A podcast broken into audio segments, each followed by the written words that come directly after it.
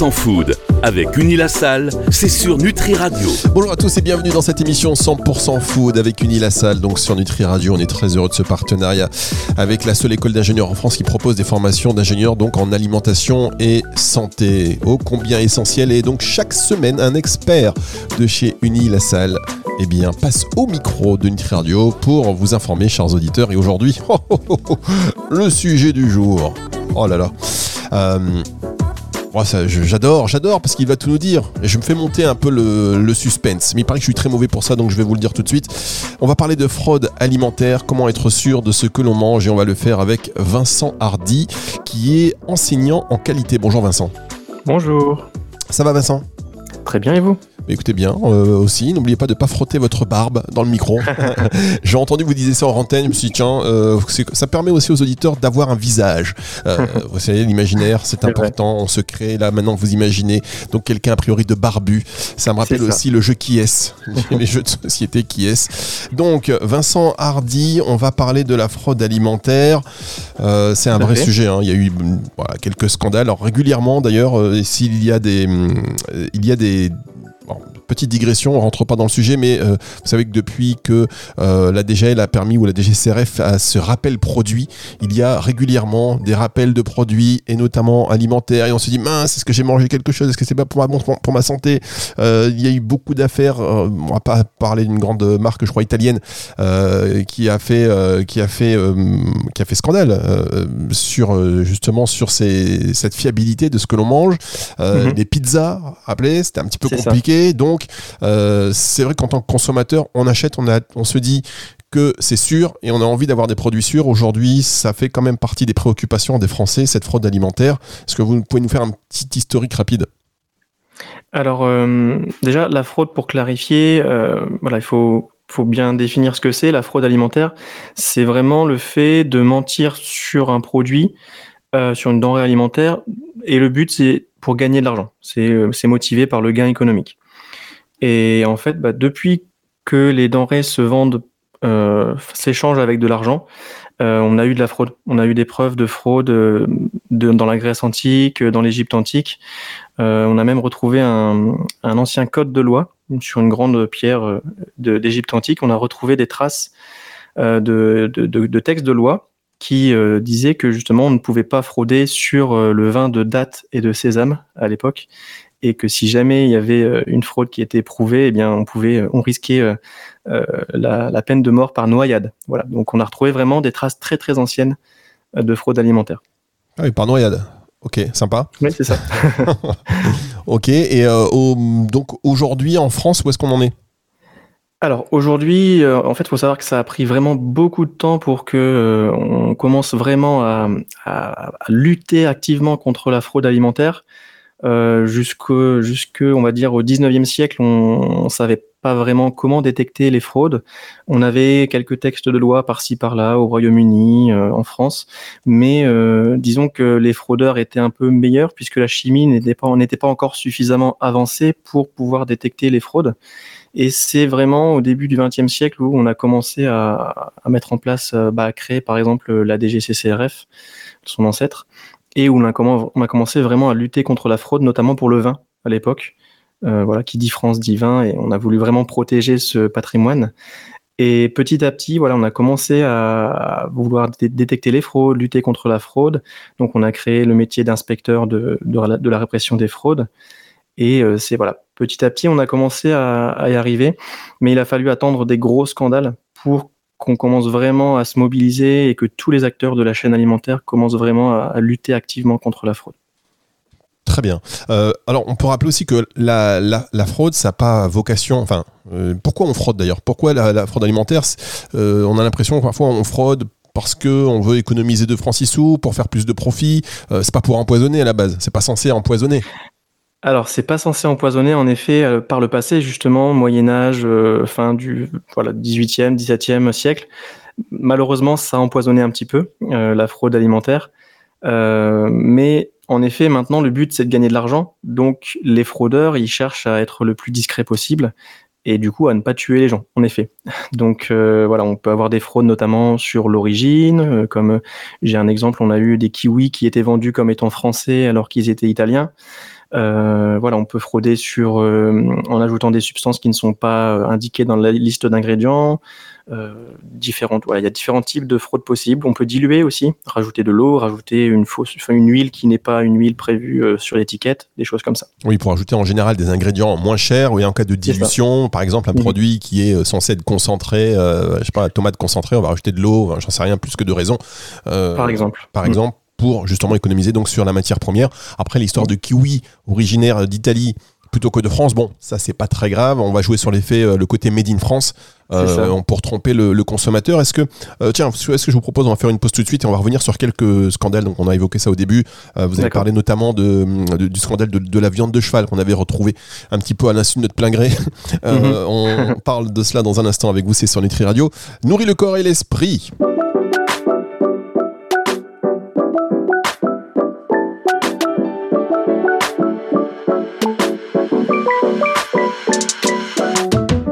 100% food avec Unilassal, c'est sur Nutri Radio. La suite de cette émission avec Vincent Hardy cette semaine qui est enseignant en qualité pour nous parler de fraude alimentaire. on a vu que historiquement, fallait, on pouvait finir noyé hein, en cas de, fraude alimentaire. Aujourd'hui, les pratiques ont changé, mais il y a toujours de la fraude. Euh, et notamment quelques scandales dont on se souvient. Et vous vouliez nous parler notamment de celui de la viande de cheval. Oui, je voulais vous parler de, de ce scandale parce qu'il a quand même énormément marqué euh, l'esprit du, grand public. Euh, c'est arrivé en, 2013 où en fait l'autorité de sécurité alimentaire irlandaise a décidé de, réaliser des, analyses sur les viandes en raison d'un prix qui était euh, apparemment très bas. Et ils ont découvert la présence d'ADN de cheval dans certains produits. Donc ils ont mis en place encore plus d'analyses pour finalement découvrir que ce scandale, cette fraude, pardon, durait depuis 2007. Donc les gens ont mangé pendant plusieurs années dans certains plats euh, de la viande de cheval sans le savoir. Alors c'était parfois de quelques pourcents ou parfois même jusqu'à 29% pour les steaks, voire même parfois 100% pour les lasagnes euh, qu'on a, dont on a entendu parler euh, à la télévision. J'en doute pas. et voilà, donc je ne sais pas si vous voulez que j'explique un petit peu comment ce scandale bah a pu arriver. Voilà. Alors en fait, il faut savoir que les chevaux ont été abattus en Roumanie et euh, avec la, fraude alimentaire, il faut savoir que plus il y a d'intermédiaires dans la chaîne, plus la fraude va être, euh, on va dire, simplifiée. Et c'est ça qui, est vraiment complexe avec la mondialisation. On a rendu vraiment complexe la lutte contre la fraude et la détection. Et euh, donc du coup, voilà, les, les, chevaux étaient abattus en Roumanie et il y a un intermédiaire qui était basé à Chypre et sous-traité aussi aux Pays-Bas qui a décidé d'acheter ces chevaux et euh, avec la société, bon, je sais pas si je peux dire des noms de sociétés. Ah euh, non, oh non. Et, euh, et donc du coup, bah, ça, ça avait fait scandale. Ils ont modifié un petit peu le, comment dire le, le, le, le nom de cheval en bœuf, voilà tout simplement. et donc l'acheteur néerlandais, lui, a été condamné, voilà, aux Pays-Bas. Il y a eu des condamnations. Il me semble aussi que l'ancien directeur de la société que j'ai cité a eu une condamnation. Et, euh, en fait, après, bah, tout ça, ça a été acheté par une société qui a créé des, euh, produits à base de, cette viande, notamment les lasagnes, dont on a entendu parler. Et c'est comme ça qu'on s'est retrouvé avec dans, différents magasins avec des produits qui contenaient de la viande de cheval. Voilà, donc ça a été un très très gros scandale qui a fait beaucoup de bruit. Mais alors quel recours pour le consommateur en réalité? Parce que consommateur qui ne veut pas consommer de, cheval, pour plein de raisons, qui n'achète pas d'ailleurs ce produit, euh, là, il y a eu ce scandale, mais quel recours pour le consommateur? Est-ce qu'il y a des recours à faire, notamment euh, pour euh, préjudice économique ou moral? Alors, je n'ai pas le souvenir qu'il y ait eu de recours par des consommateurs, peut-être. souvent, ce qu'on constate quand il y a des, des choses de ce type, c'est que les consommateurs se regroupent euh, et font des, on va dire, veulent aller en justice ensemble. Là, j'ai pas le souvenir pour cette affaire s'il y a eu des choses. Je sais qu'il y a eu voilà des condamnations euh, pour les entreprises impliquées dans cette fraude, mais pour les consommateurs, je n'ai pas l'info. En tous les cas, ce qui est important de ce que vous nous dites, c'est euh, que plus il y a d'intermédiaires, plus il y a de, un risque, en tout cas, voilà, la possibilité de frauder est importante, et on revient aussi à une des valeurs, euh, une valeur euh, importante aussi chez Unilassal. Et d'ailleurs, on, rappelle ces ateliers euh, de transformation alimentaire que vous avez mis, que vous avez mis en place mhm. pour la promotion des circuits courts. Oui, c'est ça. En fait, plus plus il y a d'intermédiaires, plus on, va fragiliser la chaîne. Et c'est l'un des points qu'on prend en compte d'ailleurs pour évaluer le risque de fraude sur, euh, sur les produits. Il y a de nombreux points et ça en fait partie celui-ci. Donc ça veut dire que par exemple... Pardon Non, allez-y, pardon, je vais terminer. Et donc en effet, euh, via le local, bah, sur ce point-là, euh, on va réduire le risque et donc du coup, voilà, ça va permettre d'alléger ce, ce, ce, score de risque qu'on va déterminer. Et donc ça veut dire qu'il y a plus de, de, de contrôle. On peut imaginer que quand un produit est voilà, et, plus il est transformé, plus il y a un intermédiaire entre euh, le producteur et, euh, le, distributeur, on peut se dire que c'est un marqueur aussi pour avoir des contrôles plus importants. Euh, alors les contrôles, ils vont pas forcément être dépendants de ça, ils vont être dépendants du calendrier justement des autorités de contrôle. Mais, mais oui, en fait, là, ça va être vraiment la responsabilité des industriels qui commandent les produits. Ils doivent s'assurer qu'ils ne mentent pas aux consommateurs et du coup vont devoir euh, réaliser des contrôles, s'assurer que leur fournisseur soit euh, euh, comment dire fiable et, s'assurer qu'ils n'achètent pas par exemple de la viande de cheval au lieu de la viande de bœuf. Mais ça veut dire aussi que par exemple quelqu'un qui en amont de la chaîne est hyper transparent, hyper rigoureux, il peut être impliqué dans une histoire de fraude à son insu. Quelqu'un en amont de la chaîne, bah, disons que lui, si euh, il a tout fait euh, de façon conforme, il n'aura pas trop de soucis. C'est plutôt après. On, va essayer de retrouver qui est le responsable dans la chaîne. Donc c'est un petit peu ce qui s'est passé avec euh, l'affaire de la viande de cheval. les abattoirs en Roumanie, eux, n'étaient pas du tout responsables du problème. Ils ont, enfin, il me semble en tout cas, ils ont juste abattu les chevaux. c'est après que on a eu des soucis de modification euh, des papiers et des codes de douane qui ont transformé la viande de cheval en, viande de bœuf. Et alors le distributeur, lui, parce que pareil, euh, il n'est pas forcément au courant. Si à la base euh, il connaît l'abattoir, enfin, si, je veux dire, si à la base, à partir du moment où il reçoit des produits qui ont été victimes de fraude, est-ce qu'il doit faire des contrôles finaux sur ces produits? Alors justement, en fait, ce scandale-là et aussi le scandale du lait à la mélamine en Chine ont vraiment euh, changé la donne. Et maintenant, les euh, industriels, les distributeurs sont censés en effet s'assurer que ce qu'ils vendent euh, va être conforme. notamment, on a un règlement, le règlement INCO, qu'on appelle communément INCO, qui dit que justement l'emballage doit informer le consommateur de, et doit être conforme et doit pas lui mentir. Et en quelque sorte, si le distributeur vend un produit qui n'est pas conforme, il peut en effet être considéré comme responsable. Après, c'est bien plus complexe que ça. En général, il y a les enquêtes judiciaires qui vont montrer euh, qui est responsable et qui ne l'est pas. Mais il y a une part de responsabilité du distributeur ou de la personne qui met sur le marché, en effet. On va revenir dans un instant pour la suite et la fin de cette émission. C'est sur Nutri Radio avec aujourd'hui donc Vincent Hardy, enseignant en qualité chez Unilassal.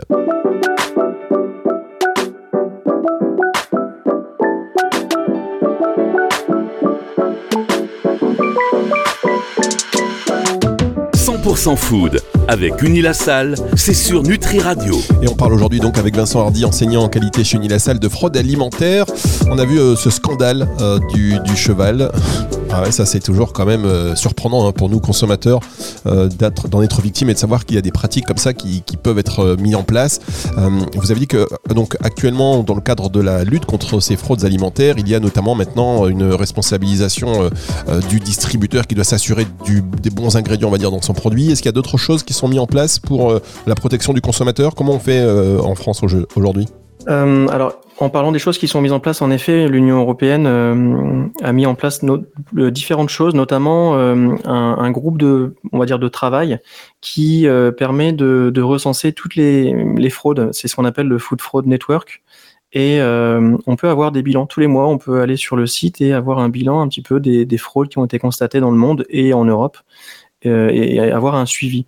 Euh, et aussi, on a une, initiative, euh, il me semble, d'Interpol qui s'appelle Opson, O-P-S-O-N, qui en fait tous les ans réalise des saisies, des perquisitions justement en lien avec la fraude alimentaire. Donc là, la dernière, c'était la, numéro 12, et il y a eu des millions de litres de, de, boissons, notamment alcoolisées, qui ont été saisies, des, des milliers de tonnes de produits qui ont mené à plein d'arrestations, de perquisitions. voilà. Et beaucoup de produits concernés. Euh, produits alcoolisés, c'est ça que vous dites C'est quel type de euh, fraude en fait? Ouais, durant cette opération-là, c'était euh, les boissons alcoolisées qui étaient surtout fraudées. Alors euh, souvent, quand on parle de fraude sur les boissons alcoolisées, ça va être de la contrefaçon. Euh, par exemple, des vins, notamment en Italie, ça arrive souvent qu'ils aient de la fraude sur leurs produits. On va avoir par exemple du vin de mauvaise qualité ou qui n'est pas italien du tout, qui va être vendu dans des bouteilles italiennes, par exemple. C'est un, type de fraude. On va s'approprier une marque. Alors ça c'est ok, mais ça ça dépend. C'est des fraudes qui arrivent par exemple sur le vin, sur des vins de qualité, sur des vins de de premier prix en se disant tiens le consommateur va pas faire la différence en général, ça arrive sur des vins euh, de, haute qualité, des champagnes aussi. On a beaucoup de maisons du champagne qui sont euh, qui sont embêtées avec ces soucis-là de, fraude sur leur marque. Et, euh, c'est un gros, une grosse lutte intense tous les ans. Il y a des, milliers de des millions de litres saisis contrefaits. Alors ça veut dire des millions, si on parle de champagne, de litres qui sont saisis, qui a priori sont destinés au marché en ayant cette appellation-là, cette étiquette-là, et ce n'est pas le bon produit à l'intérieur de la bouteille. C'est ça, c'est la contrefaçon. On s'approprie euh, la marque. Alors, je vais pas citer de marque, mais des marques très connues françaises qui euh, on, qui vont comment dire euh, se faire voler leur marque. On va avoir des bouteilles. Alors parfois, soit les fraudeurs vont récupérer des bouteilles vides et remettre du champagne de mauvaise qualité dedans, soit on va copier une étiquette. On va essayer de la reproduire pour imiter la marque.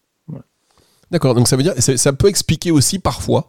savez, vous goûtez un bon vin et vous vous dites ah il est pas bon hein, pour le prix que j'ai mis c'est pas bon. Peut-être qu'en fait ça n'a rien à voir que c'est une fraude. Ah non. Quand même je pense, pense pas c'est voilà, rien moi je vous dis ça j'essaie de le savoir Là, c'est un autre débat, c'est la, qualité des vins. Je, là, je rentre pas trop dans ce débat, je, je m'y connais pas trop. Mais non, voilà, on, normalement, on n'est pas censé avoir de produits fraudés sur le marché. Les autorités luttent contre ça. enfin bon, s'il y a des milliers, de, très complexe. mais s'il y a des milliers de bouteilles saisies, c'est toujours pareil. Euh, il y en a euh, peut-être le double ou euh, le triple, voire encore plus, qui passent par contre entre les mailles du filet. Malheureusement, peut-être qu'il y a en effet des produits qui passent. On connaît aussi le problème avec le miel. C'est très compliqué. Les autorités, elles sont, voilà, ils essaient de recruter d'ailleurs. Ils recrutent beaucoup en ce moment pour justement avoir plus d'inspecteurs. Mais il y a tellement de, de fraude que c'est très très compliqué en effet. C'est un très gros combat. Bon, bah, si vous voulez être inspecteur, goûter du champagne en disant hum, ça c'est bon, non, ça c'est pas comme ça que ça se passe, hein, évidemment, le métier, le métier d'inspecteur. mais euh, en tout cas, on peut se je disais ça tout à l'heure, c'est pas vraiment une boutade, mais quand on, achète un produit euh, assez coûteux et euh, finalement le goût est hyper déceptif, on se dit c'est pas possible, euh, c'est peut-être aussi parce que c'est pas le bon produit. Ah, je n'irai pas sur ce terrain-là. Je pense que voilà, on, peut quand même être rassuré. La France fait parmi, parmi pardon des fait partie pardon euh, des pays les plus stricts en termes de, de contrôle, en termes d'analyse, euh, d'autorité. Donc euh, bon, je pense qu'on est plutôt assez serein sur sur le, en tout cas sur ce qu'on peut acheter dans, dans nos magasins en France. Après, voilà, il y a toujours un risque non nul et on le voit parfois dans les scandales qui, qui arrivent de, de temps en temps. Aujourd'hui, quel est le type de fraude le plus répandu? La fraude la plus répandue actuellement, alors en termes de produits ou en termes de type de fraude? Je peux faire les deux. Enfin, comme on peut faire les deux, oui, on peut faire les deux. Commencer en termes de produits euh, peut-être Ouais, alors les produits les plus fraudés souvent ce sont les huiles. Euh, on a aussi les poissons, euh, tout ce qui est bio. On peut avoir de la fraude sur le bio en disant que c'est du bio alors que c'est pas du bio et les épices notamment. Les épices sont très fraudées et le miel. Voilà, ça c'est vraiment les produits les plus fraudés. Mais alors, euh, ok, et ça arrive souvent, notamment sur le bio. On a des stats? Alors, on a des stats. On a, par exemple, là, il y a un rapport annuel qui a été fait justement au niveau européen en 2022, sur 2022, où on a constaté que le miel était le produit le plus fraudé euh, par substitution. On va rajouter, par exemple, euh, du sirop de glucose ou des choses comme ça, et on n'aura pas du miel à 100%. Euh, après la viande, euh, on peut avoir aussi un petit peu de, bio, en effet. Donc on a quelques statistiques, quelques chiffres qu'on peut trouver en, tapant rapport annuel euh, fraude Europe. Voilà, on peut trouver des choses comme ça. Tiens, on va, on va taper, taper ça, ça va nous remonter le moral, bien évidemment. Et alors, quelles sont les, les techniques les plus utilisées? Alors au niveau des techniques, on va avoir surtout la substitution et la dilution. Donc en fait, alors substitution, on va rajouter une matière qui coûte peu cher euh, par exemple, j'ai un exemple dans une épice, on peut rajouter du sable. C'est quelque chose qui est déjà arrivé pour la diluer en quelque sorte. C'est une substitution. Ensuite, la dilution, c'est la même chose mais avec les liquides. On va rajouter un liquide moins cher dans une quelque chose qui est déjà liquide. Et après, on va avoir la fraude à l'étiquetage. On va mentir sur euh, un ingrédient ou sur un label, un, un produit qui est AOP alors qu'il n'est pas AOP. Et on peut avoir aussi la contrefaçon dont j'ai parlé ou la dissimulation. Euh, par exemple, pour les poissons, on peut dissimuler la, fraîcheur du poisson en faisant croire qu'il est tout beau, tout, tout bien, euh, de la bonne couleur comme s'il était frais, alors qu'il est un petit peu plus vieux que ça. Oh là là là là là là là. Oui, bon, c'est très compliqué. c'est très compliqué et euh, je peux vous dire que ça ne nous rassure pas du tout. ça ne nous rassure Ah. pas du tout. Pour rassurer un petit peu les auditeurs, il faut savoir que voilà, il y a vraiment euh, une prise de conscience depuis, on va dire, 10 ans, depuis l'affaire de la viande de cheval. Les autorités luttent vraiment activement contre ça. On a ce dont j'ai parlé, les opérations d'Interpol. Et, euh, justement, il y a de plus en plus de recrutement d'inspecteurs pour essayer de lutter activement contre ça. Et aussi la science, la science qui évolue et les techniques de détection qui euh, se simplifient, qui deviennent de moins en moins coûteuses. Donc les sociétés peuvent justement euh, faire utiliser cette analyse pour détecter les fraudes. Bien, bah, écoutez, merci beaucoup hein, pour, euh, pour ces précisions. Avec Euh, plaisir. Vous voulez rajouter peut-être euh, quelque chose pour terminer, Vincent? Oui, juste, voilà, ça sert à rien de, de trop stresser. Il y a- voilà, on essaie de, les autorités essaient, la science euh, évolue et euh, on- le but c'est vraiment de tendre vers le moins possible de fraude. Voilà, si je voulais pas inquiéter les auditeurs. Ah mais si, maintenant on est hyper stressé. Je peux vous dire que là, on n'est pas prêt de manger quelque chose. On va le faire. non, mais euh, en tout cas, merci beaucoup. hein. Je, je dis ça, c'est important d'être euh, en alerte là-dessus. Même si en France, euh, la plupart des produits qu'on qu'on mange, pour pas dire une grosse, très grosse majorité, sont safe. Ils ne sont pas fraudulés, donc ne, ne vous inquiétez pas. Et d'autant que. Euh, pareil, hein, pour la santé, c'est pas non plus. Ouais, on parle pas de poison, on parle d'adultération, de, de dilution. C'est ça. Des- Oui, c'est ça. Les fraudes sont devenues euh, beaucoup moins dangereuses maintenant, voire pas du tout dangereuses. L'exemple de la viande de cheval, en effet, c'est scandaleux. Ça a vraiment nuit euh, à, à la filière. Mais euh, en effet, c'était pas dangereux en soi. C'est juste un remplacement de, de viande. Enfin, juste, c'est peut-être trop de dire juste, mais c'est un remplacement de viande. Voilà. Et alors, il paraît que euh, là, pendant que vous me parlez, je regardais, il y a plus euh, 72% de signalements entre 20 et, euh, 22, et 2022. C'est-à-dire que les, signalements de suspicion de fraude, euh, ça a augmenté de 72% en deux ans. Il y a eu un effet Covid aussi. Il y a eu un effet confinement où euh, la fraude a, explosé. Et depuis, ça, voilà, on est, ça, ça a monté un petit peu. Et c'est pour ça qu'il y a justement cette int- intensification des opérations, des recrutements pour justement lutter activement contre ça. Et il y a des réseaux qui sont démantelés tous les ans, des réseaux de fraude. Eh bien, écoutez, si vous voulez vous reconvertir, parce que sur Nutri Radio, on parle beaucoup de, nat- de, de, euh, conversion professionnelle, en naturopathe, en ostéopathe, là maintenant, en inspecteur, Inspecteur, de fraude, c'est ça. pourquoi pas Ça fait aussi euh, partie des vocations qui euh, sont très utiles pour le consommateur, la protection du consommateur. Ben, merci beaucoup, Vincent Hardy. Avec Euh, plaisir, je vous dis à à très vous. bientôt. À bientôt. C'est bon, vous pouvez regratter votre barbe. Il n'y a aucun, il y a aucun souci. Je regrette. Cette émission elle sera dispo à partir de 18h ce dimanche sur nutriradio.fr et sur toutes les plateformes de streaming audio. Retour de la musique tout de suite. «